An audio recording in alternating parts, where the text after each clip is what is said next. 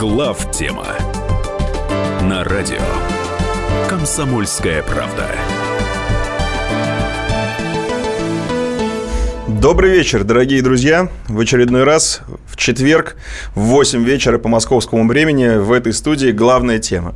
Сегодня мы опять, к сожалению, в усеченном составе. Михаил Юрьев и Илья Савельев, Михаил Владимирович Леонтьев. Он еще празднует день рождения? Нет, Уже нет, все? нет. Он на Евразийском форуме в Вероне.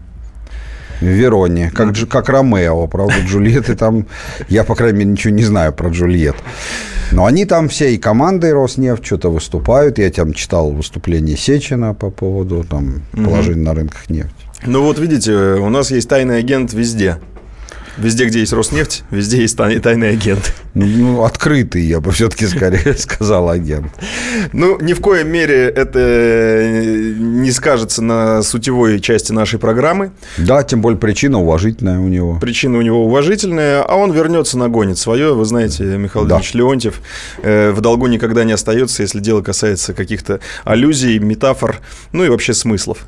А, поэтому сегодня поговорим вдвоем, но тем сегодня не то, что на прошлой неделе. Действительно, россыпь. Ну, за две недели. Накопилось, друзья мои. Это и скоростная магистраль до Казани. Это и пузырь Орешкина, как а мы это назвали. уже не до Казани. Уже не до Казани, да. Это мы забежали вперед. И про медицину поговорим, и про спящих, и про Ксению Собчак, нашего кандидата в президенты теперь, который против всех. А, да и а даже про Вайнштейна, может быть, успеем. Если успеем, да, даже про домогательство. Про домогательство тоже поговорим. Ну что, я предлагаю начать с э, министра экономического развития Максима Орешкина, который в Америке встречался с инвесторами и всячески пытался их вдохновить на вложение средств в наше строительство. И вообще, не стесняясь, говорим им, говорил ну, им громкие давай, вещи. Давай в development, просто development. люди понимали, о чем идет речь. Строительство – это немножко другой бизнес. Это те, кто строят за деньги. А строят а те... за деньги тоже двусмысленно. Нет, вот если э, моя компания хочет построить дом угу. и продать квартиры, купила землю, э, то ей совершенно не обязательно самой строить, то есть иметь в своем штате строителей, покупателей, арендовать механизмы. Она может просто заказать любому строителю, вот та уже будет чисто строительная компания, постройте мне дом вот такой-то по таким чертежам, сколько за это возьмете. Вот тогда тот, кто строит, это строительная чисто компания. А моя компания, независимо, сама она строит или не моя, это девелоперская компания. То есть тот, кто продает квартиры, это девелоперская компания. Понятно.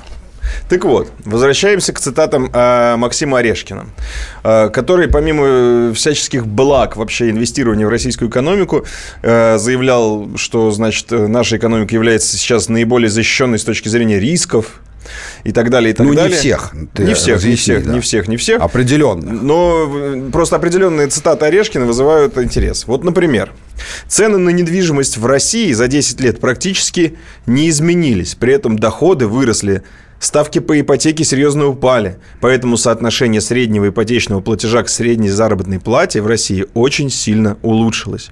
Э, интуитивно кажется, чувствуется в этом подвох. Чувствуется в этом подвох.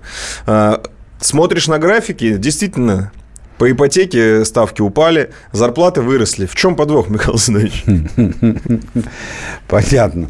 Э, то есть я в роли в данном случае раскрывателя подвохов. Да, Разоблачитель мифов. Да, мы на самом деле, давайте поймем так, что мы, главтема в целом, мы не ненавистники Орешкина, да, как помнишь... Это э, странно было бы вообще. Не, ну помнишь, как э, в «Собачьем сердце» упрекал э, кто-то, уже не помню кто, профессора Преображенского, профессор, вы ненавистник пролетариата, да, вот мы не являемся ненавистниками Орешкина, вот мы являемся, например, ненавистниками Кудрина, являлись ненавистниками Улюкаева. Ну, естественно, пока он был министром, а не когда он стал, так сказать, заключенным. А, или точнее пока подследственным. А, вот, а, значит, но тем не менее, э, подвох действительно есть. По крайней мере, я его вижу. Но мы же выбрали, извините, эту цитату не просто так, потому что из всего э, доклада Орешкина инвесторам, вот эта цитата наиболее касается жителей нашей страны, она такая наиболее прикладная, потому что она касается каждого. Дескать, ребят, что же вы не покупаете? Ведь зарплаты выросли, ставки упали. Ну да, ну потому что что, про материальный баланс строительного кирпича, что нам да. слушать? Да, сами разберутся. А, смотрите, во-первых, сразу скажу, что все, о чем говорил министр Орешкин, в общем, правда. То есть ни, ни, ни слова лжи я, по крайней мере, там не увидел. Но некоторое лукавство, конечно, имеет место. Может быть, и вполне простительное. Ты правильно сказал, что разговор шел с американскими инвесторами. Это не выступление на научной конференции, не отчет в правительстве. Но тем не менее. Важно понять все-таки, так ли все благостно или, может, не очень благостно. Ну, давайте начнем с Э, цены доходов. Э, вот э, говорит наш министр, за 10 лет, ну то есть с 7 года, давайте условно считать, зарплата выросла в разы.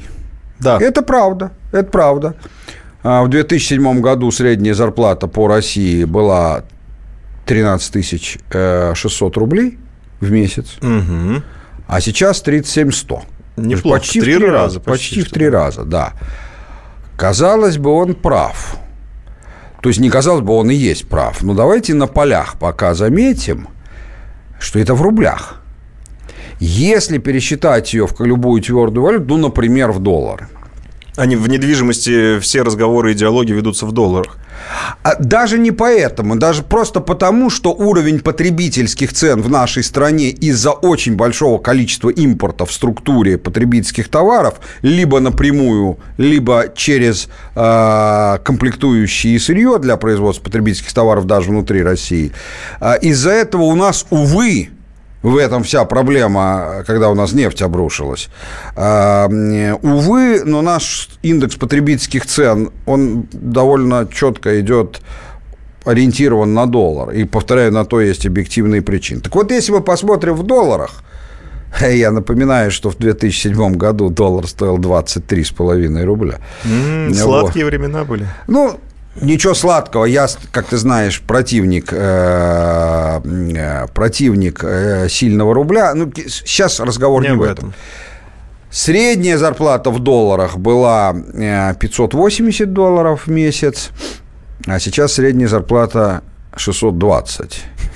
А она действительно выросла, но называть это словом в разы нельзя. Более того, Правительство неоднократно говорило, и это истинная правда, что оно добилось больших успехов в части выведения зарплаты с тени. Не полностью, но больших успехов. Это правда. Только в данном случае это играет в обратную сторону. К зарплате в 580 долларов в целом по экономике был еще довольно большой довесок серый, а сейчас этот довесок маленький. И вот если сравнить вместе с довеском точную цифру, которого никто не знает, но можно оценить, то выяснится, что она и вовсе не выросла за это время. Ну, это зарплата. Это к зарплатам. Там есть еще цены, значит, в не, на недвижимость за 10 лет практически не изменились. У, да, в другом месте, э, в другом месте доклада он даже сказал, что даже и у, у кое-где упали. И это правда. Правда. Только вот а они как раз не изменились или кое-где даже упали в долларах, а в рублях они очень даже изменились. И это немножко лукаво. Рост зарплат считать в рублях, а отсутствие роста цены считать в долларах. Значит, повторяю еще раз, я не вижу здесь ничего злокачественного со стороны министра, но, тем не менее, для нашего с вами понимания, в какой стране мы живем и какая в ней экономическая ситуация, тут розовые очки неуместны. А, я уже не говорю о том, что я не очень его понимаю, зачем американским или любым другим инвесторам нажимать на то, что цены на недвижимость не выросли, а кое-где даже упали. Для инвесторов нет более горьких слов. Да, Им бы лучше, если бы они в пять раз выросли за это время. Это ответственным за социальную политику это плохо. А инвесторам, которые о своей машне пекутся, им только этого и нужно. Так что После перерыва мы с вами вернемся. Там есть еще столь же любопытные и не менее а, такие нетривиальные ситуации. Так что, друзья мои, далеко не уходите. Э, надо нам всем примерно понимать, что происходит с рынком недвижимости, чтобы эту ситуацию, ну, хоть как-то умозрительно э, удержать у себя в голове. Прервемся совершенно ненадолго, а потом продолжим.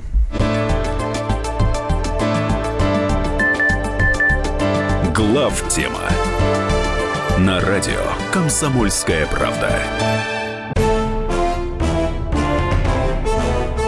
Товарищи солдаты и офицеры российской армии. Полковник Баронец разрешает обратиться. Звоните и задавайте накопившиеся вопросы. Угроза НАТО, жилье для военнослужащих и перевооружение России. Обо всем этом Виктор Баранец знает лучше других. Программу «Военный ревю» слушайте по будням с 5 вечера по московскому времени.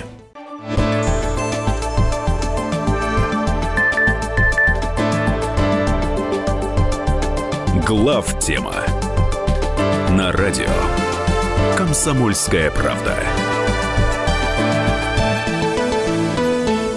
Приветствую всех, кто только что к нам присоединился, и уж тем более тех, кто с нами с самого начала нашей программы в студии. Главная тема Михаил Зинович Юрьев и Илья Савельев. Продолжаем обсуждать ситуацию в недвижимости и то, как ее описал э, министр экономического развития Максим Орешкин перед иностранными инвесторами. Разбираем конкретные цитаты. Напомню, цена на недвижимость в России за 10 лет практически не изменилась, при этом доходы выросли, ставки по, по ипотеке серьезно упали, поэтому соотношение среднего ипотечного платежа к средней зарплате в России очень сильно улучшились. Ну вот осталось еще цитаты по поводу ипотеки но тут э, обсуждать особо нечего, потому что действительно ставки по ипотеке упали, но, но э, доля рынка недвижимости, то есть доля э, недвижимости, которая покупается по э, ипотечной схеме, настолько невелика, что она сильно на этот рынок не, не влияет. Особенно по сравнению с Америкой, где она близка к 100%. А вот, кстати, по поводу Америки. Орешкин сказал, что пузырей на российском рынке недвижимости нет и в ближайшие годы э, не будет. А мы все помним, что, собственно, кризис 2008 года в США случился из-за пузыря в недвижимости. Поэтому, э, вы знаете, очень как-то существенно и нерв, нервно хочется к этому относиться и чувствительно. Насколько Орешкин в этом э, аспекте прав? Действительно ли пузыря недвижимости в России нет? Вы знаете, ну, слово «пузырь» же, как известно, это жаргон, да, оно не имеет э, строгого научного определения. А насколько я знаю, экономические пузыри определяются уже постфактум. Вот так вот э, в, в сиюминутной ситуации сложно определить, пузырь это или нет. Ну, ты прав, конечно, как известно, э, в 2005 году за три года, ну, на самом деле, даже за два, до начала дикого дефляционного кризиса, вполне определенного в Америке, о котором ты говоришь, э, два экономиста получили Нобелевскую премию по экономике за математическое на уровне модели доказательство, что кризисов такого типа в современном мире быть более не может. Ну да, в этом смысле постфактум, конечно, удобнее в этом. Ты прав. Ну давайте рассмотрим. Это действительно довольно интересный вопрос. А, смотрите, а, если очень-очень упрощенно, как возник кризис – в недвижимости, который спровоцировал глобальный финансовый кризис а, в 2008 году, который, кстати, проходит разные фазы, но, безусловно, не кончился. И по сию пору это не мое мнение, ни Леонтьева, ни Хазина, никого из алармистов, а это так, так все пишут в самой Америке. Да даже не пишут, мы тут все ощущаем это на своей ну, шкуре, ощущаем, на, своих, на своих зарплатах. Ну, к тому, что это да, к тому, что все так, это, это общепринятая позиция. Значит, Возник он следующим образом. В какой-то момент рынку недвижимости, а это в Америке, как и в России, в отличие от Европы, один из важнейших драйверов экономики в целом, один из важнейших механизмов роста, стало не хватать покупательского спроса. А, естественно, имеется в виду платежеспособного спроса. Так-то, там, какое бы у человека не было бы жилье, поди плохо в более хорошее переехать. Это вопрос наличия возможностей. Это стало не хватать платежеспособного спроса. Американская система не девелоперская отрасль, а в целом вся финансовая система США а, вышла из этой ситуации следующим образом. Резко упростились а, резко упростилась выдача кредитов – населению на цели покупки недвижимости, что на вторичном, что на первичном рынке. Снизились требования к заемщикам. В чем это выражалось? Ну, например, стали давать огромное количество финансовых компаний, стали давать э, кредиты с нулевым э, первоначальным взносом. То есть, когда тебе финансируется 100%. Э, гораздо снизились требования к заемщику и так далее, и так далее. То есть, соответственно, выросли очень серьезные риски. Как потом выяснилось, очень даже. Но что произошло сразу – а, и потом оценка рисков, пока петух не клюнул, это же вопрос. Одному так кажется, другому по-другому. А вот что произошло сразу, не на уровне оценок, а на уровне происшедших событий, что спрос резко вырос. Ну, конечно, если ты начинаешь давать всем, кто хочет кредит, по сути дела, без всякого обеспечения и без особых требований к заемщику, естественно, у тебя спрос вырастет, так сказать. Это бесспорно. Это так и называется кредитная накачка спроса. Заметьте, я сейчас ничего не говорю, правильно это было, неправильно. Я далек от того, чтобы выносить суждения о других странах, как хотят, так пусть и делают. Важно, что это создало те самые риски, о которых ты говоришь, и в конечном итоге они и лопнули, но давай поймем, у кого эти риски возникли. Эти риски возникли вовсе не у девелоперских компаний. Потому что когда ты гражданин взял в банке или в финансовом институте закладную моргидж, как в Америке говорят, взял кредит, ипотеку, ипотечный кредит, и им заплатил девелоперской компании, она-то получила всю стоимость настоящими деньгами, а вовсе не какими-то расписками.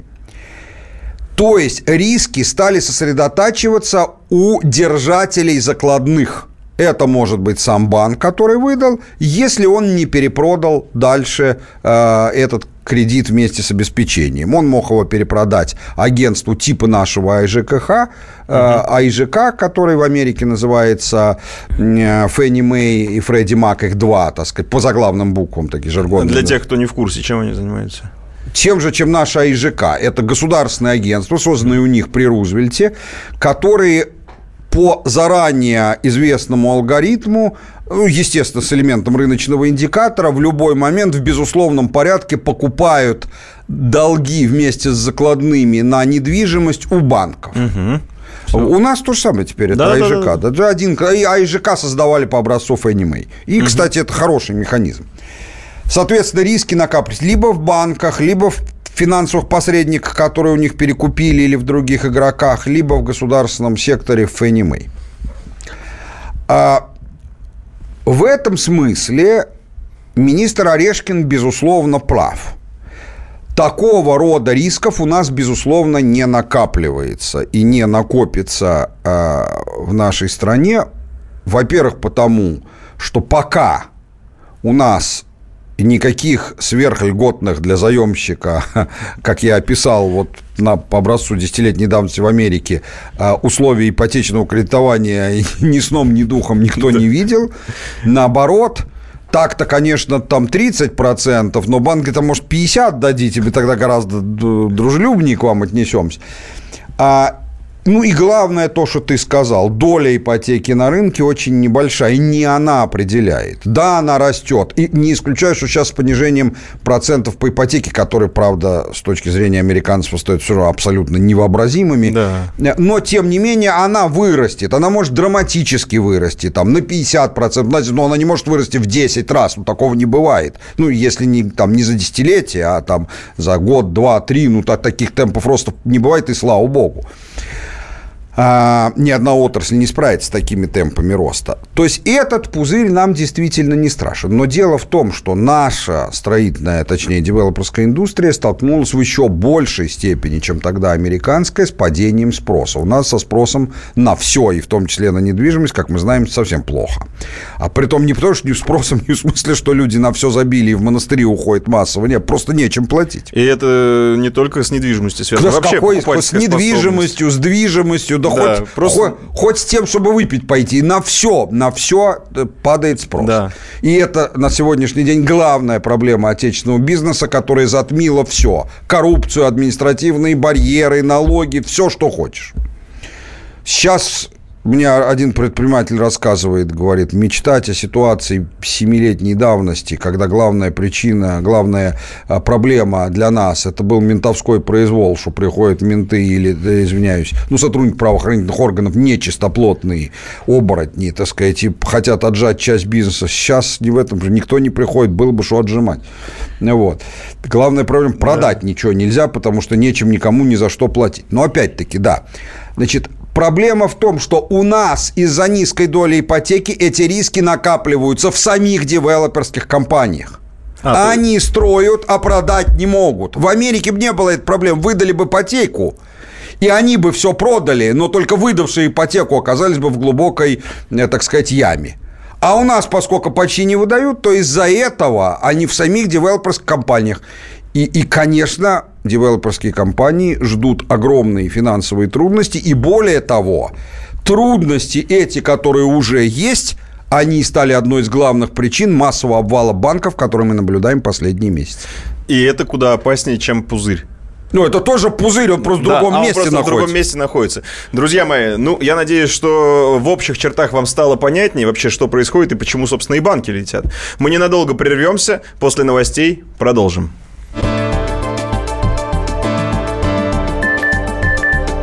Глав тема на радио Комсомольская правда. И в России. Мысли нет и денег нет. И за рубежом.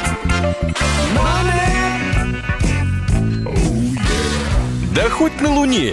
Как же ты не дурачина, братец, если у тебя много сантиков, а ты в тюрьму попал. Деньги правят везде о них говорили, говорят и будут говорить. По будням с 13 часов 5 минут по московскому времени в программе «Личные деньги» на радио «Комсомольская правда».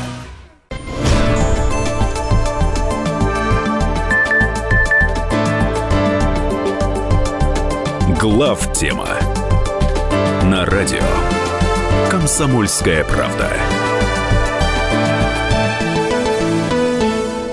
Мы продолжаем. Это главная тема. В студии Михаил Юрьев и Илья Савельев. Разговаривали о ситуации в недвижимости, а в частности о высказываниях э, министра экономического развития Максима Орешкина, который э, выступал перед инвесторами зарубежными. И э, перед паузой мы говорили о том, что Э, пузыря такого, как в Америке 2008 у нас нет, но у нас есть пузырь своеобразный. Другой. другой Ничего пузырь. своеобразного, просто другой. Другой пузырь. Заключается он в том, что э, отсутствие ликвидности, правильно могу так сказать, э, возникает не у банков, а у девелоперов, которые, собственно, э, эти дома строят, эту недвижимость производят, но продать ее не могут. Да, И... ты абсолютно точно формулируешь. Именно отсутствие, не, э, именно отсутствие ликвидности, потому что с точки зрения баланса у них все хорошо непроданные квартиры, ну, они же имущество. Да. А вот ликвидности не хватает.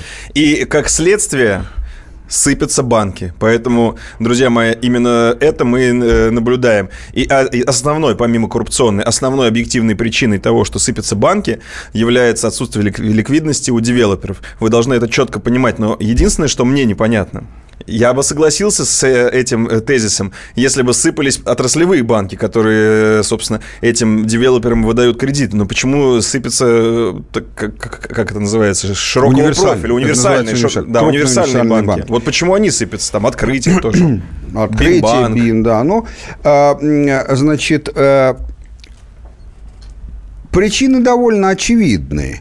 А, девелоперы являются девелоперские компании в нашей стране, являются клиентами, ну, буквально номер один для любого банка. И это связано с тем, что сосредоточивший все свои усилия на борьбе с инфляцией и на стерилизации денежной массы Центробанк так ужесточил э, требования к заемщикам, что реально единственным видом кредитования, который ну, из реально существующих на рынке, неумозрительных, который маломальски широко представлен в нашей стране, это кредитование под залог недвижимости. У кого больше всего недвижимости? Ну, естественно, у девелоперов, которые просто часть еще не продали, так сказать, или, или, или большую часть еще не продали. Большую, к сожалению. Да, в этом смысле это, то есть, понятно, почему ты завод пришел, там, а какую тебе недвижимость заложить? Заводскую, она менее интересна с точки зрения требований Центробанка, чем недвижимость жилая или коммерческая в городах. А, ну и к тому же есть, э, и поэтому, и поэтому проблемы у девелоперов, они, э, они очень существенные э, как бы они, они, являются, они являлись в большой степени драйверами развития крупных универсальных банков. С другой стороны, собственники и бенефициары самих банков, вот именно что крупных универсальных, ну, например, тех, которые ты назвал, они сами девелоперы, так сказать. Ну, я, насколько знаю, это противозаконно. Нет, это, это противозаконно, во-первых, это не само по себе противозакон. Противозаконно кредитовать собственный бизнес, неважно какой он, угу. из банковских денег в проценте больше определенного норматива. А просто иметь собственный бизнес, да имей на здоровье. То есть я могу быть и девелопером, и хозяином банка? Да, конечно. У нас по нашему законодательству почти нет таких отраслей, где ты имеешь право, если ты в этой отрасли занимаешься бизнесом, то ты не должен в других заниматься. У нас такой инструмент mm-hmm. в законодательстве почти не используется. А, вот. То есть это совершенно никто никогда не скрывал. А, ни, допустим, Минс, а, а, главный акционер, по крайней мере, со старта в открытии, ни а, Гуцериев а, и Шишханов, главные а, бенефициары Бинбанка, они, они порядочные люди, никогда в жизни не говорили. Что мы, кстати, видели по их поведению. Они все сами пришли, да. никто не дожидался, да. то есть абсолютно сверхкорректно себя повели, понимая последствия, тем не менее, никто не убежал за границу и так далее. А, значит, поэтому упрекать их не в чем, но тем не менее, ну, как можно говорить, а, почему они любят кредитовать девелоперы, они сами девелоперы, хорошо понимают эту отрасль и так далее, и так далее. Поэтому проблемы в девелоперском секторе поударяют по банкам и уже ударили, и будут ударять самым непосредственным образом. Резюмируя все это, есть еще один аспект. Когда, э, значит, э, все наши отчеты, э, когда сравнивают количество квартир, построенных и которые будут сданы, выставленных на продажу таким образом, и спрос, они все эти вся эта аналитика, которой частично пользовался и министр, она вообще немножко, э, так сказать, однобока. Она не учитывает вторичный рынок. А дело в том, что даже в этих новостройках очень значительная часть квартир покупается исключительно с целью быстрой перепродажи. У нас не такая уж большая доля квартир, особенно в Москве и Петербурге, покупается для того, чтобы там жить. Это известно, это не да, я придумал. Да. Вот. И, соответственно, то есть ты спрос учитываешь весь, а предложение учитываешь только часть. Но это, естественно, тоже приводит к неверным выводам. Поэтому на самом деле ничего благостного в ситуации с рынком недвижимости я не вижу. А, и думаю, что он нам преподнесет еще целый ряд неприятных сюрпризов. Хотя, еще раз напоминаю, прошу понять это и осознать всех наших а, слушателей, это тот редкий случай, когда самих девелоперов упрекнуть не в чем. Они могут быть какой-то конкретный девелопер там недобросовестным э, игроком, но проблемы у них не из-за этого. Ну вот у меня есть соображение, оно может быть несколько наивное, и вы меня, скорее всего, поправите. Но себестоимость, насколько я понимаю, строительства, ну, допустим, назовем ее условно в 200 долларов, а продается квадратный метр за 3, 2 или 3 тысячи долларов. Не, не так. Почему а... нельзя просто опустить чуть-чуть цены и тем самым стимулировать спрос?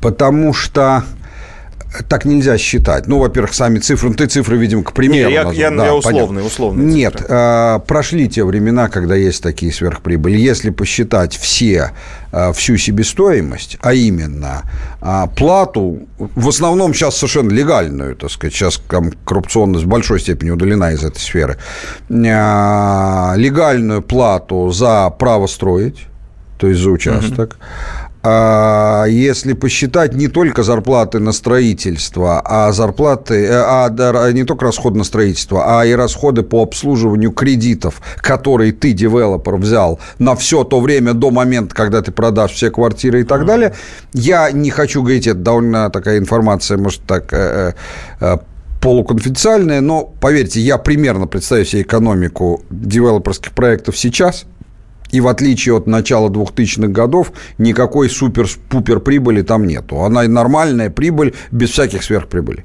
Но все равно тогда цены должны при таком вот соотношении спроса и предложения, цены должны просто лететь вниз, потому что им нужно по... сбывать эту недвижимость. А, за одним исключением. Вот представь себе, что ты девелопер, 60%, 70% денег, которые ты затратил на дом, ты взял взаймы, платишь за них проценты. Ну, там 10, наверное, да, процентов, 12. Неважно сколько, угу. платишь проценты.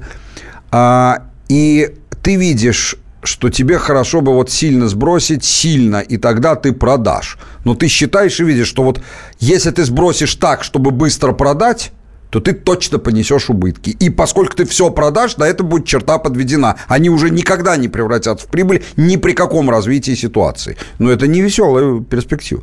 А тут вообще вот то, что вы описываете, перспектива вообще какая-то нулевая. Грустная, но она так оно и есть. То есть мы опять убираем, упираемся в эмиссию денег и Конечно. дешевый кредит? Ну, у нас такая...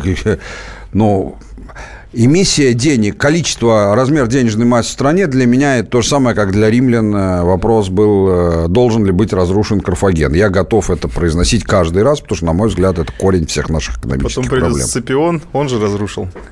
Да, Катон говорил, что нужно. А Катон а Сципион... говорил, что нужно, а Сципион сделал дело и сказал, что Катон не дурак. Да, так сказать, докладывают, там, господин Катон, все выполнено, да. Да, к сожалению, вас уже нету, но мы... Но это не Дело ваше живет. Но надеемся, что мы все-таки при нашей жизни увидим эмиссию, включенный э, станок уже даже и деньги есть, 2000 можно печатать, пожалуйста. 200, да. 200 печатайте только, пожалуйста. Печатай не хочу, да. И дешевый кредит. Будем на это надеяться. Карфаген должен быть разрушен. Должен. Предлагаю перейти к следующей теме. Тема тоже острого ума и стратегического мышления в кавычках. Это строительство скоростной магистрали Некогда она называлась Москва-Казань, а теперь это усеченный Москва-Владимир. Э, сказали на совещании у вице-премьера Аркадия Дворковича, не сказали, а решили, что, значит, надо сначала попробовать, как народ будет ездить до Владимира, посмотрим, окупится или нет, а потом будем уже строить, решать, строить ли до Казани. Потому что сейчас до Казани денег строить нет. Насколько это действительно э, интеллектуальное, стратегическое решение. Да. Ну, кстати сказать, э, э, э, трасса Москва-Владимир, которая называется при этом Москва-Казань, это какой-то уже суровый постмодернизм в чистом виде, но тем не менее. Там же надо еще... Переименовывать же ее никто не собирается. А, она так и называется. Так Моск... и называется Москва, Казань. Там же самое главное вырваться да, через Балашиху. Если ты хочешь попасть в Казань, во Владимир, ладно уж, в Казань. Куда ты, хочешь, Ты да. стоишь в Балашихе столько, да. сколько ты потом едешь до Владимира. Да, главное, да, Балашиху, да. Это если только ты не по Носовискинскому шоссе поехал, тогда ты навсегда встанешь, да. Ну, не суть. Тогда это трасса Москва-Москва. Да, да, согласен. Да, то, что это э, э, тут двояко. Само по себе это решение, на мой взгляд, очень разумное. Почему? Я тоже считал, что это довольно безумная трата в условиях нехватки денег. Э, вы скажете, Китай инвестирует в это огромные средства. Да, инвестирует, потому что у него сейчас, вот такой период он переживает, у него сейчас денег много. 400 миллиардов они обещали. Да-да, но я вообще да. в данном случае говорю, что я в принципе, цифры. в принципе, 400 миллиардов будет стоить до Владимира, так сказать. Вот. Нет, это они в Казань хотели 400 миллиардов до Владимира. Нет, ты что, триллион с лишним. 400 это до Владимира. Нет, я имею в виду, китайцы обещали в трассу, в дорогу до Казани 400 миллиардов дать, а до Владимира... Вот а по материалам совещания у Дворковича вот про Владимир, э, ага. что-то там про китайские деньги уже а разговор уже все, не да, идет. Да, да. Да, да. Видимо, не нравится им ни Казань, ни Владимир, если бы до Шанхая еще куда бы ни шло. Да, так вот, к чему я? К тому, что Э, когда у тебя нехватка денег, такие траты делать не надо, потому что они, безусловно, дадут положительные эффекты, даже мультипликативные, но не быстро. И, соответственно, э, такого делать нельзя. Но если ты уже делаешь, то вкладываешь меньшие деньги, но все равно значимые, типа 400 миллиардов, то хорошо бы это сделать на то, чтобы эти 400 миллиардов тоже не ухнули бы в песок, потому что на 400 миллиардов можно сделать много разных полезных и хороших дел. А мне кажется, что решение до Владимира и посмотреть, как окупаемость очень сомнительная, и после перерыва я скажу почему. Друзья мои, для тех, кто стоит в пробке, мы разговариваем про железные дороги. Надеюсь, вас это как-то воодушевит. Прервемся совершенно ненадолго, потом вернемся. А, ну, до интерактива пока руки не доходят, но я думаю, мы как-то придумаем с этим. Далеко не уходите.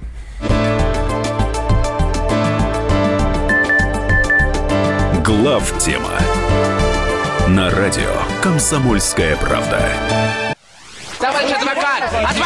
Спокойно, спокойно. Народного адвоката Леонида Альшанского хватит на всех.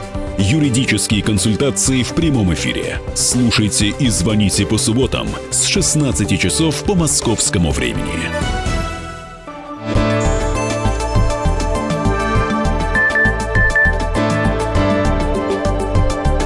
Глав тема на радио Комсомольская правда. Это главная тема в студии Михаил Юрьев Илья Савельев. Э, Для тех, кто только что присоединился, Михаил Владимирович Леонтьева сегодня не услышите. Его слушают в другом месте, в Венеции, да, он? В Вероне. В Вероне все время. Ну, это недалеко. Недалеко. Мы разговаривали про, э, хотел сказать, строительство, про не строительство э, железной дороги высокоскоростной до Казани, а строительство э, скоростной дороги магистрали до Владимира. Ее же, но до Владимира. Да, укороченный вариант. Э, Пробник, э, как говорят э, у вице-премьера Аркадия Дворковича. И закончили на том, что вы, Михаил Зинович, говорите, что это не совсем рациональное решение, потому что эти 400 миллиардов, которые планируется вложить в эту шикарную, роскошную высокоскоростную магистраль, никогда в жизни не окупится. С чего у вас такая уверенность? А, Две причины. А, Во-первых, высокоскоростная магистраль сильно дороже обычной, иначе бы обычных давно в мире бы не осталось. А, Сильно дороже обычной за километр. Ну, во-первых, она всегда на эстакаде там и так далее. Она сильно дороже в разы. Соответственно, это означает, что билеты тоже довольно значительно дороже. Да. А, Что мы, кстати, видим и в Китае. Это должно компенсироваться столь же разительной разницей в времени э, транспортировки, потому что это единственный критерий. В, в остальном по удобству она ничем не отличается ни в лучшую, ни в худшую сторону. Высокоскоростная магистраль. Быстрая электричка, быстрая, но по обычному пути из ныне действующих, идет э, до э, Владимира полтора часа. А это будет идти час. Ну, 56 минут, если быть точным, по расчетам. Что как в жизни будет, неизвестно. И чтобы проехать вместо часа, э, вместо полутора часов час будут платить массово в несколько раз больше, или я что-то не понимаю, или такого не бывает. Второе. А Владимирская область, э, э, она не очень густо населенная. То есть, как вот помните, Райкин говорил, зарплата у меня хорошая, но маленькая. Вот так и э, Владимирская область всем хороша, но небольшая. И в этом смысле там, там по-моему, полтора миллиона человек во всей области живет. Это означает, что какого-то гигантского потока там быть не может, да, ту- туда. Э, Короче говоря, исходя из всего этого, чтобы не занимать лишнее время, шансы на то, что она окупится, они нулевые. Поэтому то, что было решено на совещании у Дворковича, другими словами, надо так. Триллион с лишним у нас нету, нам жалко, поэтому мы 400 миллиардов потратим, но точно ухнем, они 100% никогда не окупятся.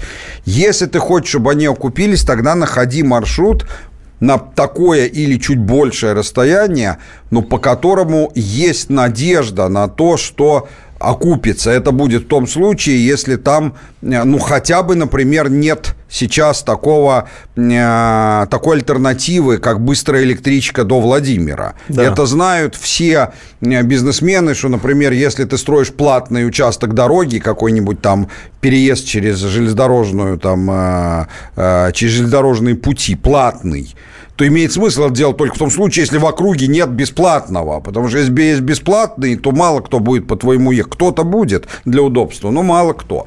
Э, Какие это могли бы быть направления?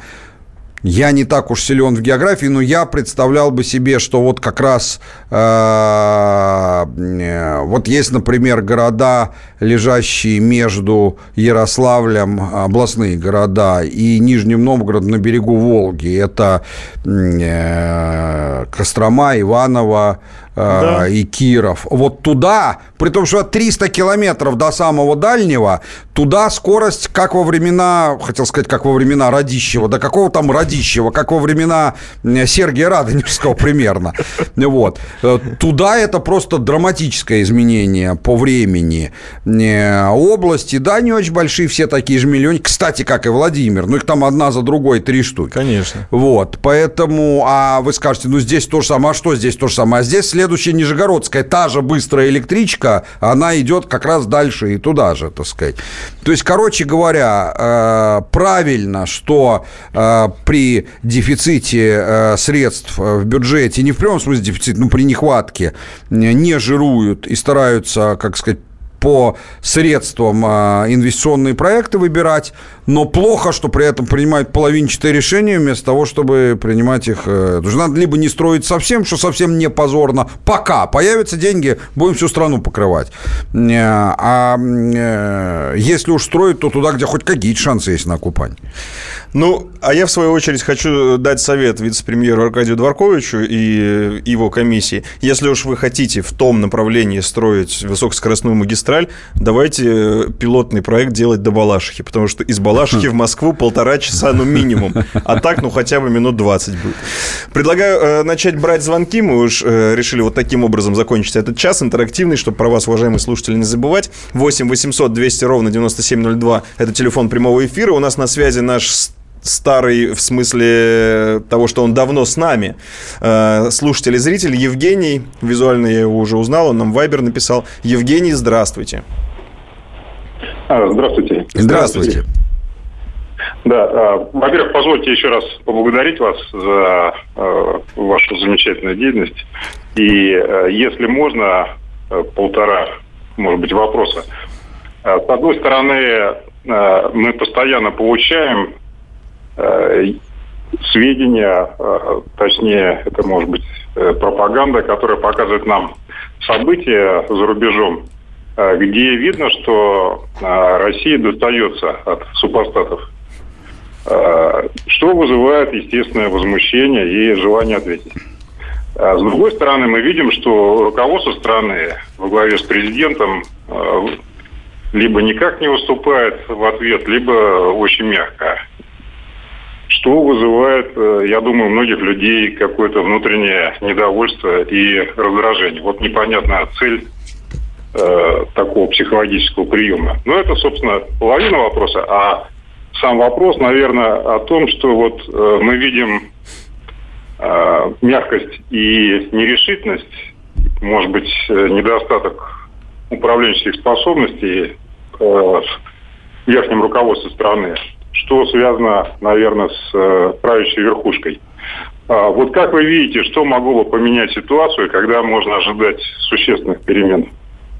Ну, Спасибо. вы знаете, я говорил об этом много раз, хотя я, строго говоря, не знаю, что в голове у главы государства никто, кроме него самого, не знает.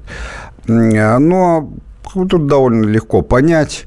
А, я думаю, что никаких иллюзий относительно а, возможности ожидать чего-то конструктивного и созидательного от нынешней либеральной экономической команды у президента нету.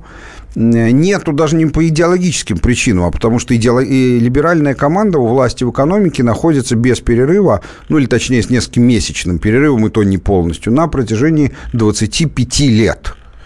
Ну, если за 25 лет один, одна и та же команда, так сказать, э, действует с результатом, как в анекдоте про лося, что-то я все пью и пью, а мне все хуже и хуже, то, то э, ну, ясно, что если ты не дурак, то что-то э, два раза в одну яму не падают, что от них ожидать? И это, конечно, президент прекрасно знает, может быть, даже гораздо лучше, чем мы с вами. Но Он знает, что за это время они просто набили себе чисто технически руку, плюс они ничего не хотят менять, и комбинация этих двух вещей говорит о том, что катастрофического ничего при них не произойдет. А, то есть э, это тот конь, который по народной поговорке э, глубоко не вспашет, но борозды не испортит.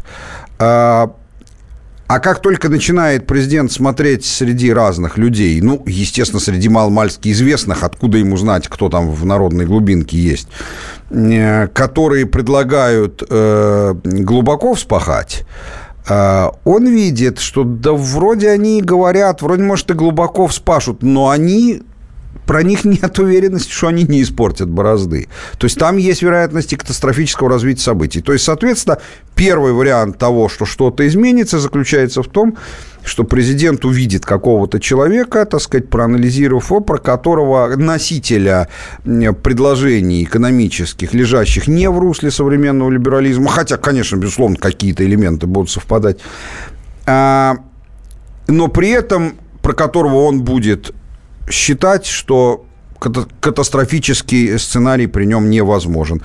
А второй вариант – это если так изменится ситуация международная, внутренняя, экономическая, что глава государства придет к выводу, что э, отсутствие глубокой вспашки, пользуясь тем же аналогией, даже если не испортить борозды, это все равно само по себе катастрофично, и тогда надо рисковать и, и приглашать кого-то, кто может глубоко вспахать, даже если есть риск, что он и испортит.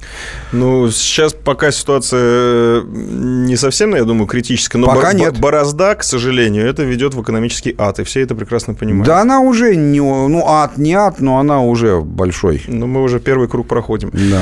Друзья мои, Прервемся ненадолго. В следующем часе начнем с заявлений Путина по поводу медицины. Я думаю, что это серьезные социальные носит такие последствия. И не оставит вас равнодушными. Это точно. Далеко не уходите.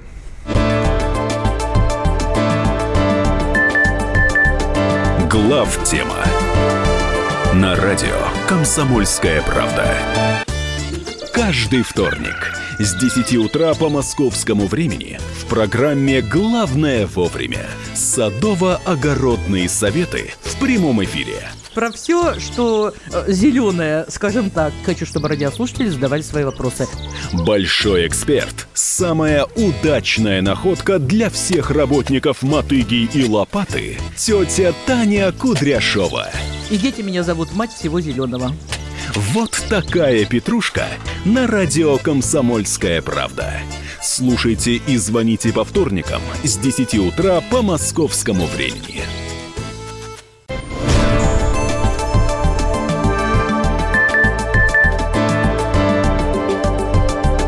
Глав тема на радио «Комсомольская правда». Студии Михаил Юрьев, Илья Савельев. Это главная тема. Мы продолжаем. И, как уже анонсировали, поговорим сейчас о медицине. Причем о всеобщей медицине. И поговорить и подумать об этом предложил наш президент Владимир Путин, который заявил следующее. Нужно подумать, какая медицинская помощь должна оказываться бесплатно, а какая с привлечением софинансирования. И, естественно, этим софинансированием должен, должно заниматься население, Президент впервые заявил о желательности и приемлемости софинансирования в социальных секторах. Э, впервые заявил. И 41% россиян, в принципе, готов это поддержать. Но тут вытекают различные опасения, напряжения и социальные, как это сказать-то, шероховатости, назовем их пока так. Вот, э, Михаил Зинович, вы что думаете по поводу этой инициативы? Насколько она правомерна, правомощна и не вызовет ли она социального взрыва? Ну, я не люблю эти шаманские заклинания про социальный взрыв. Я их слышу с 90-х годов. Вот-вот будет социальный взрыв. Я плохо понимаю, что это имеется в виду. И дело не в социальных взрывах. Дело в том, что ну, во-первых, э, у нас в Конституции написано, что мы являемся социальным государством. Как, да. Как, да, это во-первых. Но главное, а, даже не в этом. Главное в том, что есть некие представления о справедливости, которые э, являются доминирующими э, для данной нации в данном месте, в данное время. Они не всегда понятны, они не всегда вербализуемы. Иногда надо очень сильно подумать, чтобы понять, каковы они, но они есть. И важно понимать, насколько это противоречит или не противоречит такого рода представлениям. Э, ведь, э, смотрите, само по себе, если абстрагироваться от нашего народа и говорить абстрактно, э, то и концепция здравоохранения это такая же точно... А, вот есть одна концепция. Здравоохранение – это такая же услуга, как все, что угодно другое. А, тем более, что у нее есть своя себестоимость. А, врачу, ну, если для простоты предложить, предположить, там, сельская местность, один врач конкретный, ему тоже жить на что-то надо. Он же не может благотворительно это оказывать то раз такая же, то ну, вы же платите за то, чтобы сервис, э, чтобы починить машину, если она сломалась. И у вас нет претензий на то, чтобы вашу машину э, государство вам оплачивало ремонт. Ну, почему вы тогда э, требуете, чтобы за ремонт вашего организма оплачивало государство? В чем разница? Ну да, дороги же мы оплачиваем. Да. Дор... Ну, да, да, да, концепция ясна. Логична ли эта концепция в смысле внутренней непротиворечивости? Вполне. И, соответственно, есть многие страны, где никогда никаких элементов бесплатного здравоохранения не было, ну, кроме очень нишевых моментов, как там для ветеранов, там, ну, это, это, это платное, просто тебе выдается, за тебя оплачивают. А, есть концепция другая, которая говорит о том, я не беру сейчас чисто коммунистическую концепцию, что вообще по имущественному положению все должны быть равны. Я противник таких концепций, считаю, что нас она ни до чего хорошего не довела и не могла довести. Но есть другая концепция, которая звучит так. Да, имущественное неравенство и расслоение для людей совершенно естественно, и, и ничего в нем нету э, нетерпимого, по крайней мере, пока мы живем э, до второго пришествия Христа в тварном мире, несовершенном из-за первородного греха. Соответственно, э, все в этом нормально, но смотря в чем – то есть, если это имущественное неравенство в том, что один ездит на метро, другой на э, Ладе, а третий на Мерседесе, это, пожалуйста, так сказать, это сколько угодно. Потому что вообще-то и на метро может доехать. А вот когда речь идет о жизни и смерти, а надо понимать, что когда мы говорим про медицину, то сплошь и рядом это вопрос именно про жизнь и смерть то в этом вопросе не должно не разный статус людей, имущественный в частности, приводить к разным для них результатам. Ведь, грубо говоря, платная медицина, совсем платная, это означает, что если у меня есть болезнь, которую умеет лечить, но это дорого, а у меня этих денег нету, и нет денег на столь дорогую страховку, чтобы эта страховка покрывала, то я умру.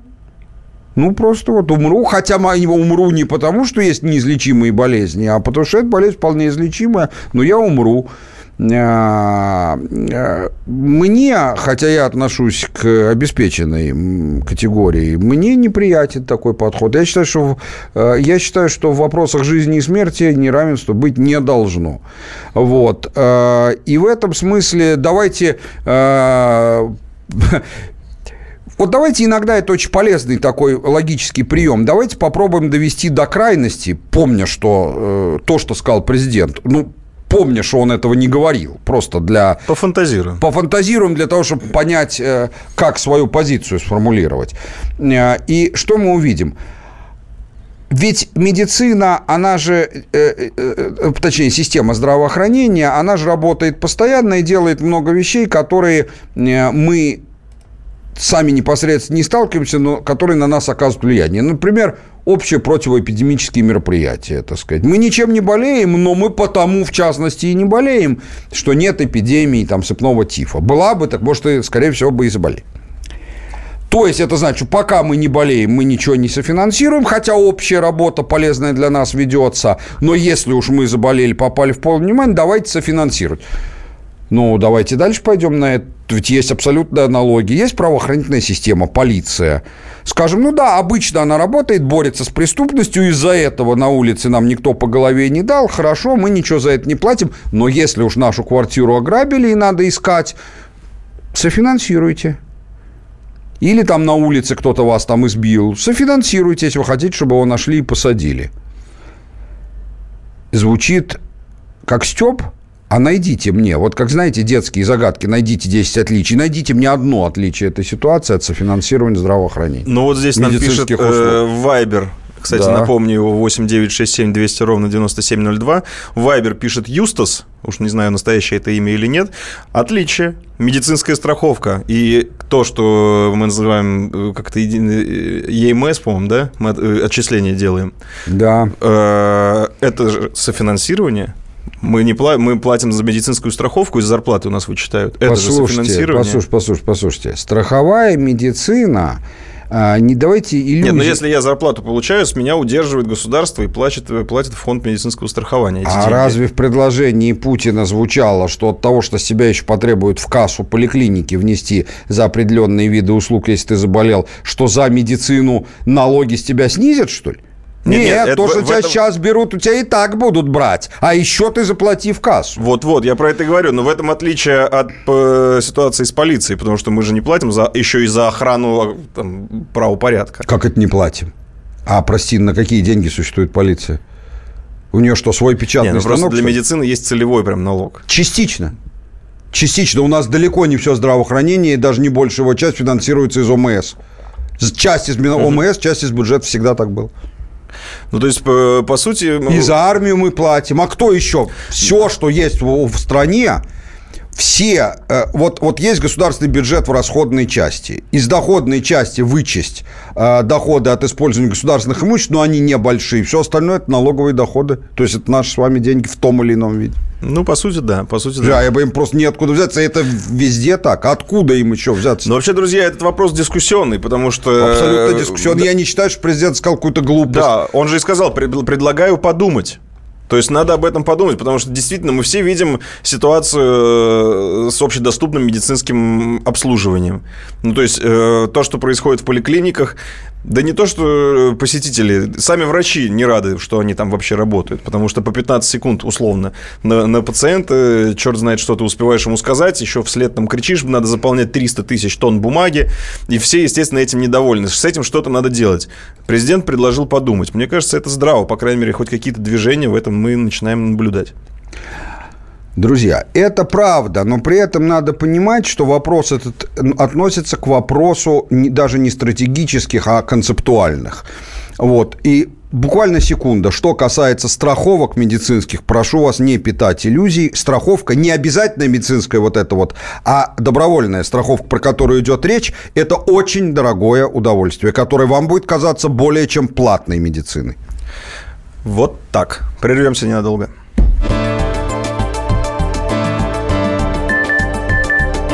Глав тема на радио Комсомольская правда. Мы его сделали. Скорее качай мобильное приложение «Комсомольская правда» для iOS. Фото, видео, статьи и прямой радиоэфир. Крупнейший новостной сайт в вашем кармане. Доступны версии для iPhone и iPad.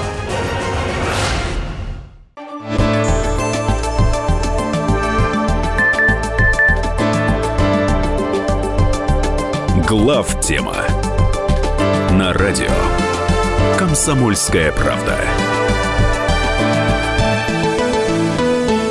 Продолжаем. Это главная тема в студии Михаил Юрьев и Илья Савельев. Друзья мои, спасибо большое, что вы откликаетесь в интерактивном режиме. Э, Тема действительно животрепещущая. Я имею в виду тему медицины, которую мы только что закончили обсуждать. Я предлагаю в последние 15 минутки нашей программы, это где-то без 15-10 по московскому времени, уже поговорить в интерактивном режиме. Поэтому, если вы хотели высказаться, давайте вот туда сместим э, ваше обращение. По телефону могу вам заранее его объявить. 8 800 200 ровно 9702. Думаю, последние 15 минут мы прям под интерактив и отдадим. А сейчас все-таки поговорим по подготовленным темам. И темы уже пошли такие, знаете, горячие, хайповые, если хотите, и так далее, и так далее. В общем, Как те- говорил известный персонаж кавказской пленницы, в моем доме не выражаться. Это я про хайповые. Это про хайповые, да. Но это я в таком в ироническом ключе, потому что они именно связаны с этим словом. Потому что э, сутевой части, ну, как таковой, я, если честно, там глубоко не вижу, ничего нового мы здесь не наблюдаем. Всего лишь проявление э, старых тенденций. Я имею в виду Матильду, я имею в виду там даже тот же фильм «Крым», Крым, который точно так же обсуждали. Левиафан. Левиафан. И вот теперь еще новое название на этом небосклоне. Новая звезда, которая называется «Спящие». Да. И тут э, создатель этого фильма, сериала, телесериала э, повел себя неоднозначно, не так, как предыдущие. Потому что обычно тот, кто создает произведение, он его и отстаивает до последнего. Этот не так повел себя. Этот создал произведение, извинился за него и ушел в подполье. Я ну, говорю, это сложный вопрос, насколько режиссер создал, так сказать, сюжет и суть не он определял, а автор сценария все-таки. А это соитие, понимаете? Там Ну да, о- да. один без другого Да, не согласен, будет. согласен, Да, да. поэтому если один, как говорится, отец э, Сергей Минаев, он же автор сценария, ничего, до последнего держится, защищает своего Кремень. да, своего коллегу, то режиссер сериала Юрий Быков заявил, что надолго уходит из профессии. Так вот, э, что такое сериал «Спящие»? Это сериал, который с успехом прошел на Первом канале на прошлой неделе. Э, Многие говорят, что это ТАСС уполномочен заявить версии 2.0. Э, Кто-то начал обсуждать художественную составляющую этого Хотя сериала. откуда там в сериале, в остросюжетном сериале, откуда художественная составляющая? Да, я бы не стал на этом ск- концентрироваться. А, В основном все начали спорить, э, мол, э, на, тему того, что, мол, Юрий Быков, мы же думали, что ты наш, говорили ли- ли- либералы, а ты предал все наши идеалы. Ты обличал власть, а тут взял и переметнулся на ее сторону. А, По сути, этот сериал э, «Спящий» рассказывает о том, как активируются э, и активизируются спящие агенты э, сотрудниками ЦРУ. Ну, по сути, со- как готовятся извне цветные революции. да, да, да, да. И э, режиссер сериала Юрий Быков написал ВКонтакте открытое письмо, э, в котором сказал, ребята, простите, я всех вас предал, не могу, нет силы и нет мочи больше быть публичным, ухожу в подполье. Это я сейчас очень условно перевел это все. А, В его защиту выступили э, многие патриоты, и в том числе э, автор сценария Сергей Минаев, который сказал, что вот я прям самую главную, наверное, цитату из его э, тоже открытого письма зачитаю. «Травят тебя, в скобках Юрий Быков, по другой причине. Большая часть тех, кто писал гневные агитки о сотрудничестве с властью, сами с ней не просто сотрудничают, а натурально живут за ее счет. Утром они эту власть поливают, а вечером у нее получают гранты, проекты, конверты, квартиры, помещения под студию. И а, к сожалению, сейчас потерял эту цитату. В общем, э, льют они грязь на тебя, Юра, не из-за того, что э, ты обидел их э, духовные какие-то струны задел. И... Травят они тебя, Юра, именно за то, что ты показал это настолько точно, что они узнали себя. Вот, вот. И именно за это э, они тебя и травят. Что вы вообще думаете по, это- по этому поводу, Михаил Зинович? Потому что я знаю, что вы не большой любитель кино, уж сериалов и подавно, но эта тема э, затронула и ваши струны души. Да. Но, понимаете, мне немножко трудно говорить, потому что, ну, вот представь себе, что сейчас был бы какой-то, как ты выражаешься, хайповый скандал в среде людей нетрадиционной ориентации. Со страстями, с ревностью там, и так далее. И ты спросил меня моего мнения. Что я тебе мог бы ответить? Я бы тебе только ответил, что, ну, в целом могу как-то там более-менее культурно что-то сказать, но конкретно не могу, потому что я плохо понимаю, чем они живут. Все это от меня очень далеко. А я знаю такой скандал, кстати. Это революция в Каталонии. Нет, я имею в виду в прямом смысле, да. Так вот, э, вот я там пишешь про- Быкова, он даже закрыл страницу в Фейсбуке. О, это же гражданское самоубийство образца Гражданское- 17 года. Гражданское самоубийство. У меня никогда не было, я, я ни разу в жизни не пользовался соцсетями, ни нашими этими вот ВКонтакте одноклассниками, ни Фейсбуком. я Вас даже не не существует, значит. Почему не существует? Всё. Существует, только не там. Э, Вот. И вот мне представить себе степень важности этого мероприятия закрыть страницу в Фейсбуке довольно трудно. Так же, как... Правильная аналогия. Так же, как мне тра- трудно себе представить степень важности, если мужчина расстается со своим, извиняюсь, мужем, да, так сказать. Ну, не знаю, наверное, как-то для них это важно, но, но мне это представить трудно. А, Я имел я, в общем, плевал, так сказать, э, на все эти фейсбуки, на мнение э, наших либералов. Я, я читал подробно, что там происходило. Я не могу представить, чтобы у меня вскипело все в душе, неважно в какую сторону и с каким результатом, если бы какая-то там женщина, которая там писала, ты там, да и пусть пишет, что хочет, мне-то что от этого. Там в лифте бывает в городе тоже там что-то нацарапано на стенке. Ну, за, зачем на заборе это... тоже написано, а там дрова. Да, но зачем надо это на свой счет воспринимать? А даже если это строго про тебя написано, ну и вы царапываете, что хотите. Вот. Но, тем не менее, что мне кажется в этом важно? Мне кажется, что такое наши либералы и, шире говоря, что такое наша интеллигенция? Не интеллектуалы, я всегда подчеркиваю это. К интеллектуалам ничего, кроме хорошего, я не испытываю, а именно интеллигенция. Э, какое дрянь и дерьмо она из себя представляет, это, в общем-то, мы говорили много раз, и наша позиция, по крайней мере, на эту тему хорошо известна. Более того, есть подозрение, что ее разделяет значительная часть населения нашей страны. Да и руководство нашей страны не так, чтобы особенно, это я стараюсь ну, максимально мягко сказать, любит э, эту публику. Но мне кажется, что эта история показательна для одного. Надо понять, это не просто чуждая и неприятная нам часть общества. Это враги. Не оппоненты, не что-то. Это враги, которых надо уничтожать. Которых надо уничтожать просто для того, чтобы обезопасить от них все наше государство. Ну, уничтожать я не имею в виду физически каждого человека, я имею в виду в социальном смысле уничтожать, в э, информационном смысле уничтожать. Ну, то есть абсолютно девальвировать их вес. По-разному. Я бы их сначала Видение. без средств для существования оставил. Это жестче. А, это надо закрыть просто американские гранты. Закрыть американский грант. Для начала нужно принять закон о том, что деньги из-за границы в Россию могут поступать только в коммерческие проекты и не могут поступать ни на гранты, ни на что такое, ни в некоммерческие организации. Тут некоммерческие, организа... некоммерческие организации с иностранными учредителями должны просто быть запрещены, так сказать. Там предприятия коммерческие учреждай сколько хочешь, мы за это, а некоммерческие у себя в стране, пожалуйста. Благотворительность благотворительность попадет. Благотворительность, э, вся эта благотворительность – это ни о чем. Так сказать, не нужна нам благотворительность из-за границы. О наших э, инвалидах и, или о наших там животных, которые защищают, сами позаботимся. А не позаботимся, значит, по делам нам и всем остальным. Вот. Поэтому моя позиция здесь предельно жесткая, предельно угу. четкая. А, бороться с этой публикой надо так, как борется с биологическими а, а, врагами, например, там с вредными, с, насекомыми вредителями или там с грызунами какими-то. С ними, как известно, лучше всего бороться биологическим оружием и комплексно, то есть уничтожать среду обитания, уничтожать кормовую базу и так далее. Я совершенно не шучу сейчас и не стебаюсь.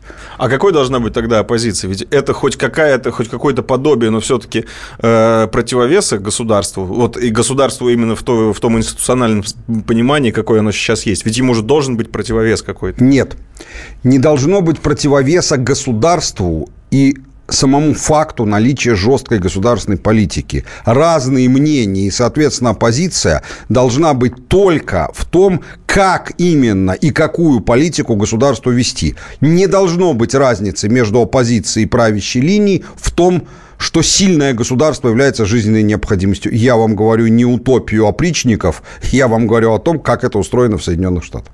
А, то есть э, это, должно быть две, это должны быть две созидательные силы, которые предлагают решение, и ты уже из них выбираешь, а не то, что одни кричат «ты вор» и все. Конечно, и которые при этом еще, вот как у них демократы и республиканцы, соревнуются друг с другом, кто жестче по отношению к внешним врагам Америки. Вот, вот, друзья мои, мы сейчас в двух словах описали, чем отличается оппозиция от паразитов. По-моему, так получается. Мы ненадолго прервемся, и дальше у нас еще одна горячая тема про женщину с красными губами. Прервемся. Глав тема на радио Комсомольская правда. Радио «Комсомольская правда». Более сотни городов вещания и многомиллионная аудитория. Хабаровск 88 и 3 FM. Эм. Челябинск 95 и 3 FM. Барнаул 106 и 8 FM. Москва 97 и 2 FM. Слушаем всей страной.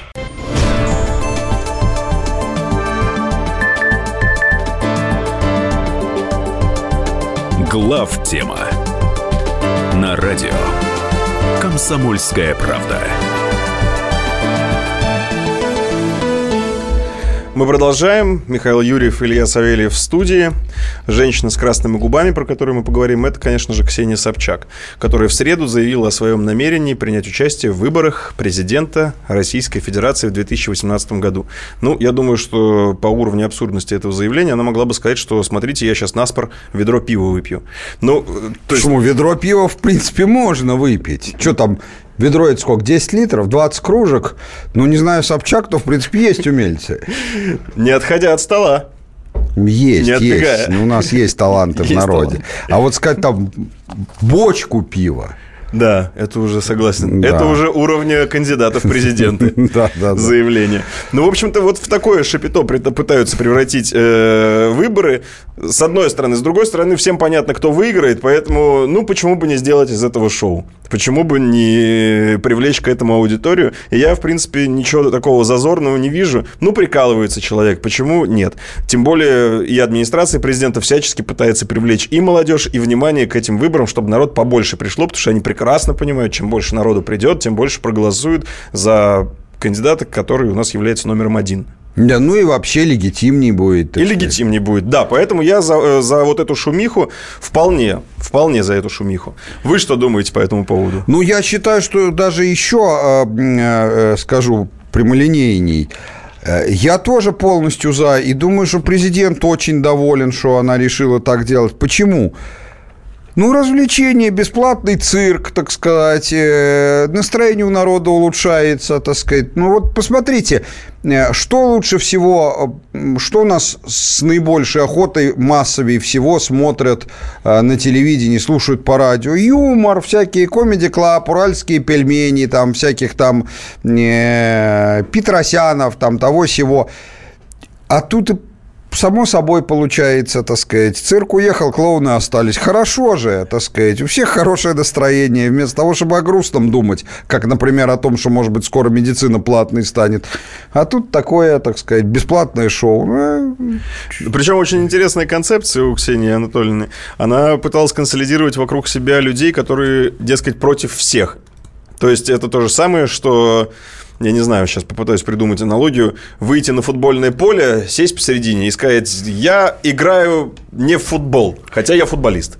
Еще точнее было выйти на футбольное поле в середине и совершить некое действие, для которого обычно приседают. Вот Ой, у нас будет... тут э, футбольная вот... команда ЦСКА сделала это действие на днях тут. С да? Бенфика играли 2-0. Ну вот они сделали это действие прилюдно. Да, ну вот, вот, да, значит, ну, э, послушайте, э, мотивы самой э, госпожи Собчак мне обсуждать не очень интересно, поскольку известно, насколько я понимаю, просто известно из опыта, что она обожает любой эпатаж. Э, ну, тот, кто любит эпатаж, ну, ему же, как бы, ей в данном случае, ну, мимо такой возможности пройти, ну, никак невозможно. А поэтому, ну, она для чего это делает, понятно. Побыть в центре внимания, ну, пусть как клоун, клоунесса точнее, ну, все равно хоть как-то. Все, все лучше, чем ничего. А, так сказать, э, вспомнить э, блаженные времена Дома 2, когда она каждый mm-hmm. день, или я не знаю, с какой частотой идет этот Дом 2? Каждый день? К сожалению. Ты тоже не знаешь. Да. Ну вот, видимо, мы ни хрена в этом не я, я боюсь просто представить, что Ну, скажу день. так, регулярно да. появлялась, так сказать. И опять будет какое-то время регулярно появляться. Поэтому что тут удивительного? А, а Власть, ну, сто процентов я вам даю, даже не 99, относится к этому очень положительно, именно потому что, ну, а что ж тут плохого? Конечно. Живенько так это, да, так сказать, там... девчонка красивая. Ну, о вкусах не спорят. Слушайте, ну, по сравнению с остальными... Ты имеешь в виду с мальчишками? Ну, да. Ну, есть категория людей, кому мальчишки больше, чем девчонки нравятся. Опять же, о вкусах не спорят, так сказать. Я, я воздержусь на эту тему Ну, обсуждать. а, ведь действительно есть же такая проблема, если уже говорить содержательно, что выборы предрешены, и мало народу могут туда пойти. И надо эту проблему каким-то образом администрации решать, чтобы народ просто пришел и легитимнее это все выглядело. Ну, ее же решать можно по-разному. А что значит выборы предрешены? А, не на любое, а, э, не на любой акт э, э, определения государственного э, позиции публики, э, который и станет реальностью, является выборами. Бывают, например, еще референдумы. Народ на референдумы же ходит.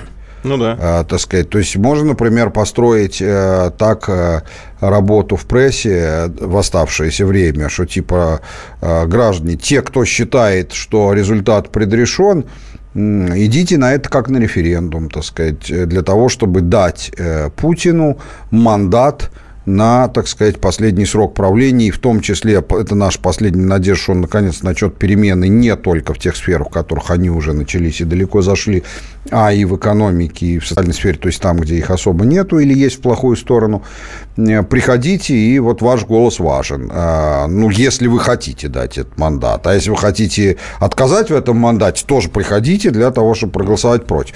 То есть это по-разному можно. Но то есть дело же не в том, что здесь увеличится явка. Я думаю, что это десятистепенный вопрос. А просто в том, что, так сказать, там э, с огоньком все будет весело. Ну, Ну, вообще, это очень хороший, кстати, как лакмусовая бумажка для определения а, адекватности человека. Вот те, кто серьезно относится к выдвижению Собчак, э, ну, мне кажется, это вот приравнивается к справке из определенного учреждения. Ты имеешь в виду, что значит серьезно? Что Серьезно, считает, что, что она, она- может стать президентом? Ну и вообще, что она, ну, что она могла бы, что она вот достойна. Вот нет, это- нет, ну я думаю, что это, Таких- я таких думаю, мало? что даже, я думаю, что э, в этом смысле психбольницы могут не опасаться наплыва клиентов. Я думаю, что таких просто нету. И даже она, я думаю.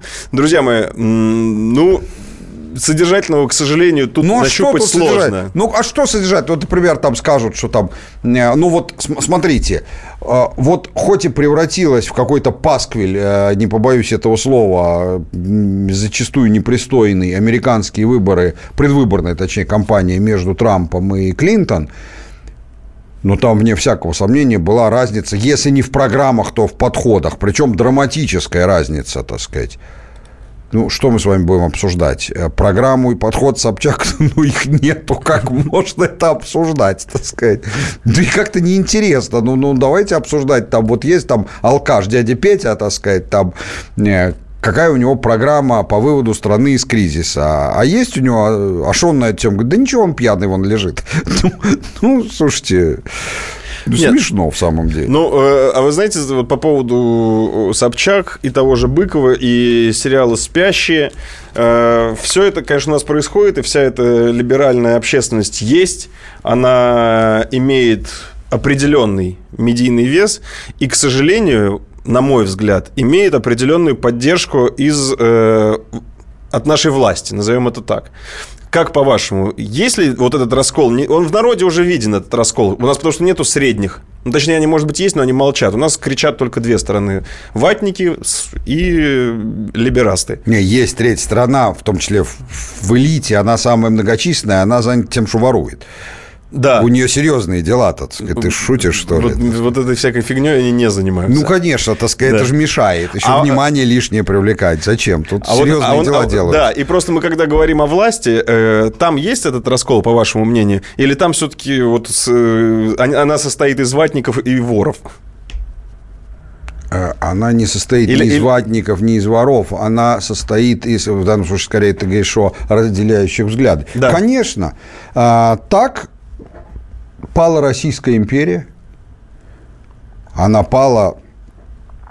Все началось еще со времен там, декабристского мятежа и перед декабристским мятежом. Все началось с раскола в элите.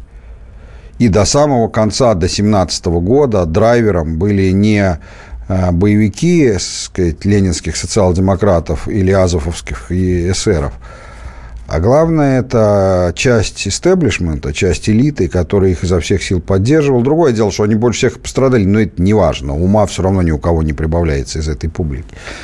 Поэтому, конечно же, это так. И Друг- сейчас это все И присутствует. сейчас это так, безусловно, и ну, многих я лично знаю, так сказать, да. Потому что я боюсь, что... Поэтому, естественно, любые серьезные изменения, повторяю, серьезные, ну, не, не то, что серьезные, у нас и так идут серьезные изменения, но любые совсем серьезные изменения, фундаментально, надо начинать, конечно, с массовой чистки в верхах. Причем как в правительственной э, элите, так и в олигархической. Потому что мы привыкли видеть э, спонсорами этой либеральной общественности американцев и Госдеп. Но зачастую мы же все прекрасно понимаем, что эта либеральная общественность решает и внутренние там, властные коммерческие задачи. И финансирование получает от э, элит, которые находятся внутри страны. И раскачивают эту лодку внутри страны в своих интересах. И сейчас это может казаться как-то маргинально, но раскачали же действительно в 2017 году, в 2005. Да, так оно и есть. Хотя и помощи за границей тоже Ну, имела никто... место. Хлеб лучше есть с маслом, чем да, без него. Да, это правда. А, Ну, конечно, все так и есть. Другое дело, что не заблуждайтесь, не заблуждайтесь, все уважаемые граждане, ты, Илья, а, по поводу сложности и опасности для власти просто одномоментной Варфоломеевской ночи для всей этой шушеры. И это совсем легко и абсолютно для верховной власти безопасно. Этого не делают совсем не потому, что боятся или не уверены в успехе. Это не делает глава государства только потому, что по каким-то своим соображениям считает, что не время. Поверьте, что это не противники. Но мне кажется, за- э, затягивание гаек в России, именно в России, не в Советском Союзе, чревато. Потому что лучше через эту либеральную общественность порог-то доспускать. Я сейчас говорю о либеральной фракции во власти. А, во власти. Конечно. Всё, а вообще, всё. в смысле, если ты имеешь в виду, что э, вот эта вот публика, которая травила Быкова в Фейсбуке, а что с ними Ну да, напрямую да, да, я бороться? поэтому удивился. Они говорят то, что хотят, имеют право, так сказать. Там я могу испытывать крайне неприязнь, но они к ним, но они ничего не нарушают. В конце концов, их можно всех удалить из Фейсбука, и это будет равносильно самоубийству. Зачем? Зачем? Ну, это их право. Какая нам разница, по- по- кто о чем болтает на лавочке? Ну, Facebook – это та же заваленка. Друзья мои, призываю вас всех присоединяться к нашей беседе, потому что, как видите, серьезные содержательные темы уже кончились. Даже и Собчак мы затронули. Вайнштейнов будем трогать или нет? На- наверное, уже не будем. Давайте поговорим с народом лучше. 8 800 200 ровно 9702. В следующей части завершающей нашей программы с удовольствием пообщаемся с вами. Готовьте ваши вопросы, пока будет рекламная пауза. Звоните, задавайте их. И я предлагаю в таком э, телеграфном, быстром таком интерактивном режиме хлестко, четко отвечать на них, чтобы побольше людей взять. 8 800 200 ровно 9702. Прервемся.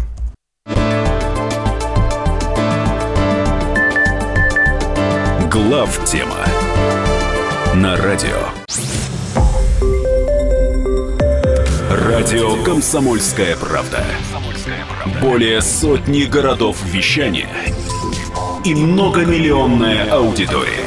Челябинск 95 и 3 FM. Керчь 103 и 6 FM. Красноярск 107 и 1 FM. Москва 97 и 2 FM. Слушаем всей страной.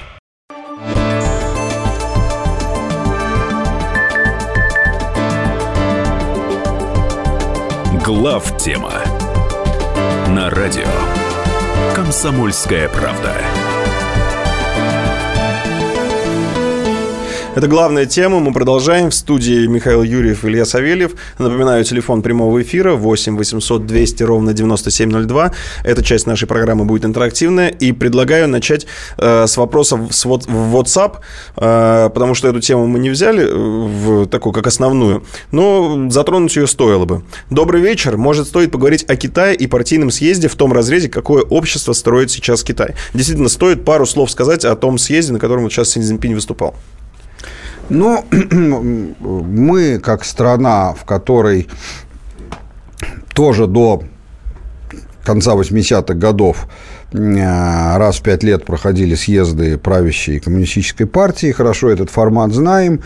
и понимаем, что это совершенно не та трибуна и не то место, где кто-то когда-то станет высказывать что-то новое. Наоборот, это подчеркнутый консерватизм, так сказать, там обязательно ничего нового не должно быть, потому что mm-hmm. это отчет об успехах, сообщение о трудностях, если таковые есть, э, и э, как бы намеченные цели и ориентиры.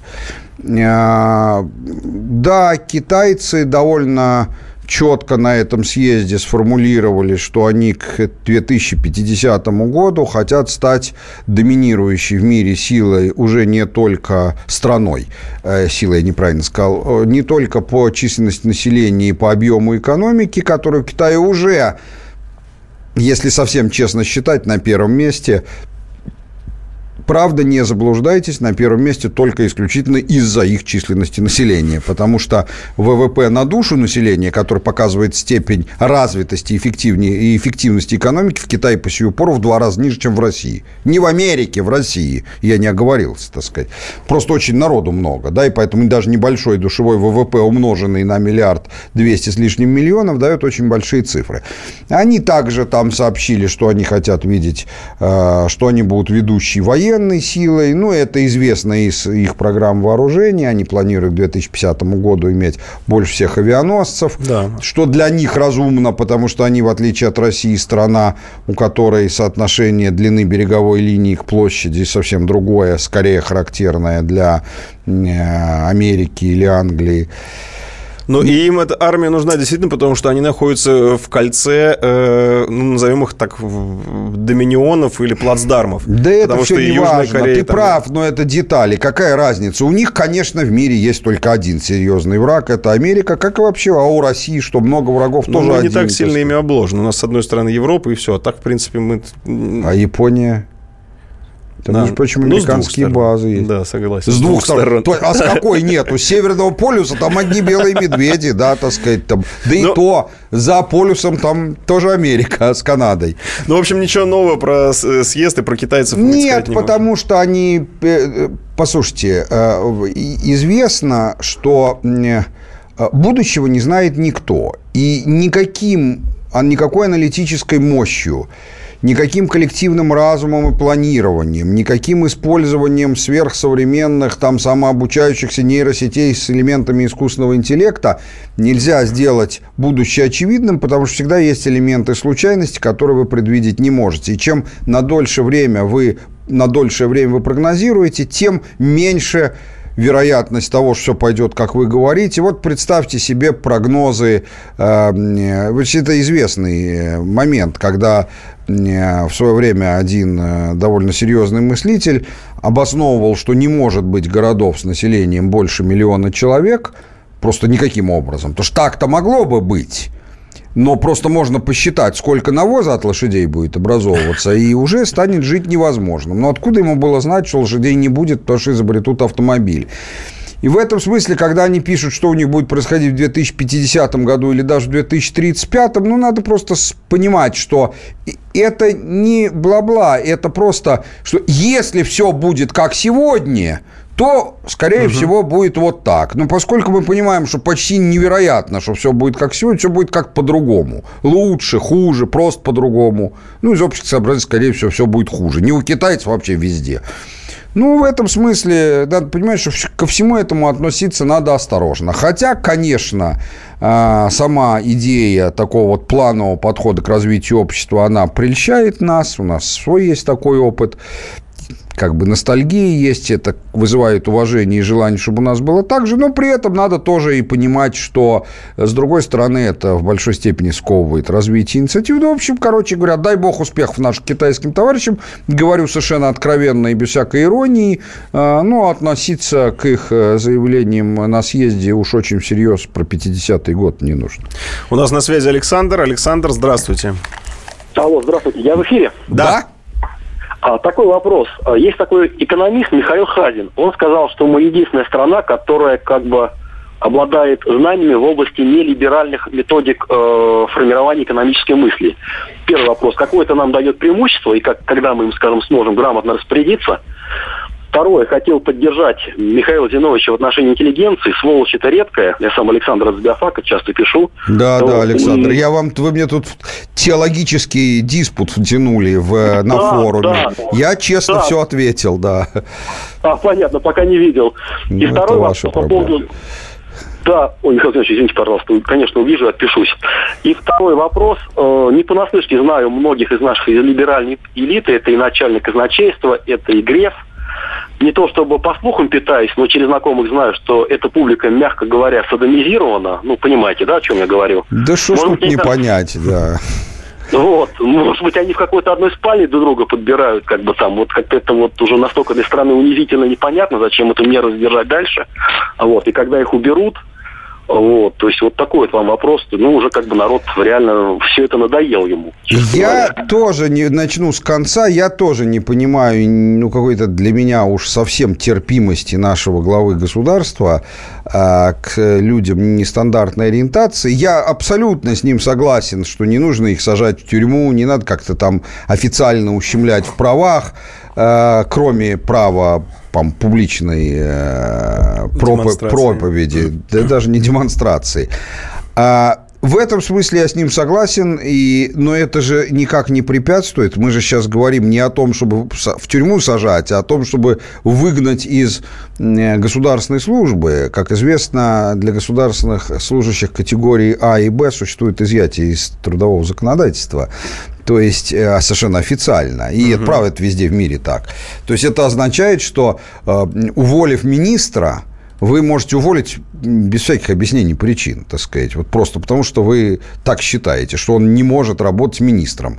А, И вы должны это объяснять чисто в политическом смысле, а не в юридическом. Поэтому я не понимаю, почему не выгнать всю эту голубую шушеру, так сказать, э, э, имя которым «Легион». Поверьте мне, не хочу говорить лишнего, но поверьте мне, что те, кого вы назвали, это малая-малая толика. Вот. Поэтому, э, ну, что тут можно сказать? Э, Теперь, что касается того, что вы говорили про, сп- спрашивали про Хазина. А, Михаил, когда говорит про это, он имеет в виду, что мы э, создали схему управления экономикой, которая не просто работала, а которая вывела Россию на второе место в мире, причем с не таким уж и большим отрывом от первого в Россию под названием СССР, естественно. И для этого нам пришлось создать и саму экономическую мысль, и механизмы ее реализации. В этом смысле опыт такого рода у нашей страны действительно есть.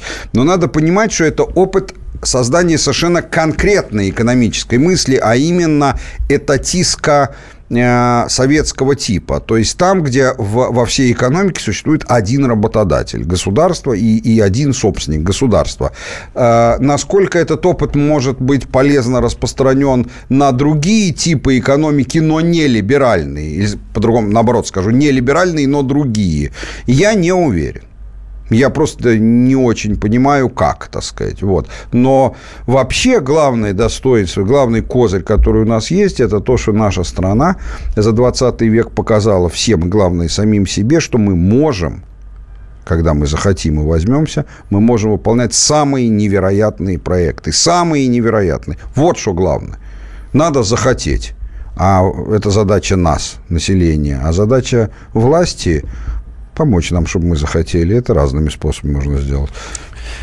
Э, Успеем еще один быстро тогда Да. взять? Михаил Тольятти дозвонился нам вопрос, насколько я знаю, про недвижимость. Михаил, прям молниеносно сдавайте его. А, Здравствуйте. Здравствуйте. Э, С 2007 года как бы строительство выросло на треть, и мы побили советские рекорды.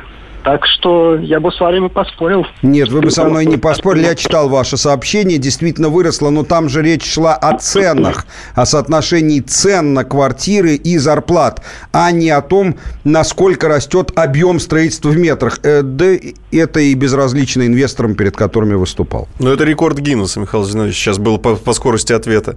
Быстрый вопрос, быстрый ответ. Мы сейчас уложились в 25 Этот секунд. вопрос был в Вайбере, я его прочел. А, дор- Дорогие друзья, спасибо, что сегодня были с нами. В следующий четверг будем надеяться, что будем втроем. Вы будете?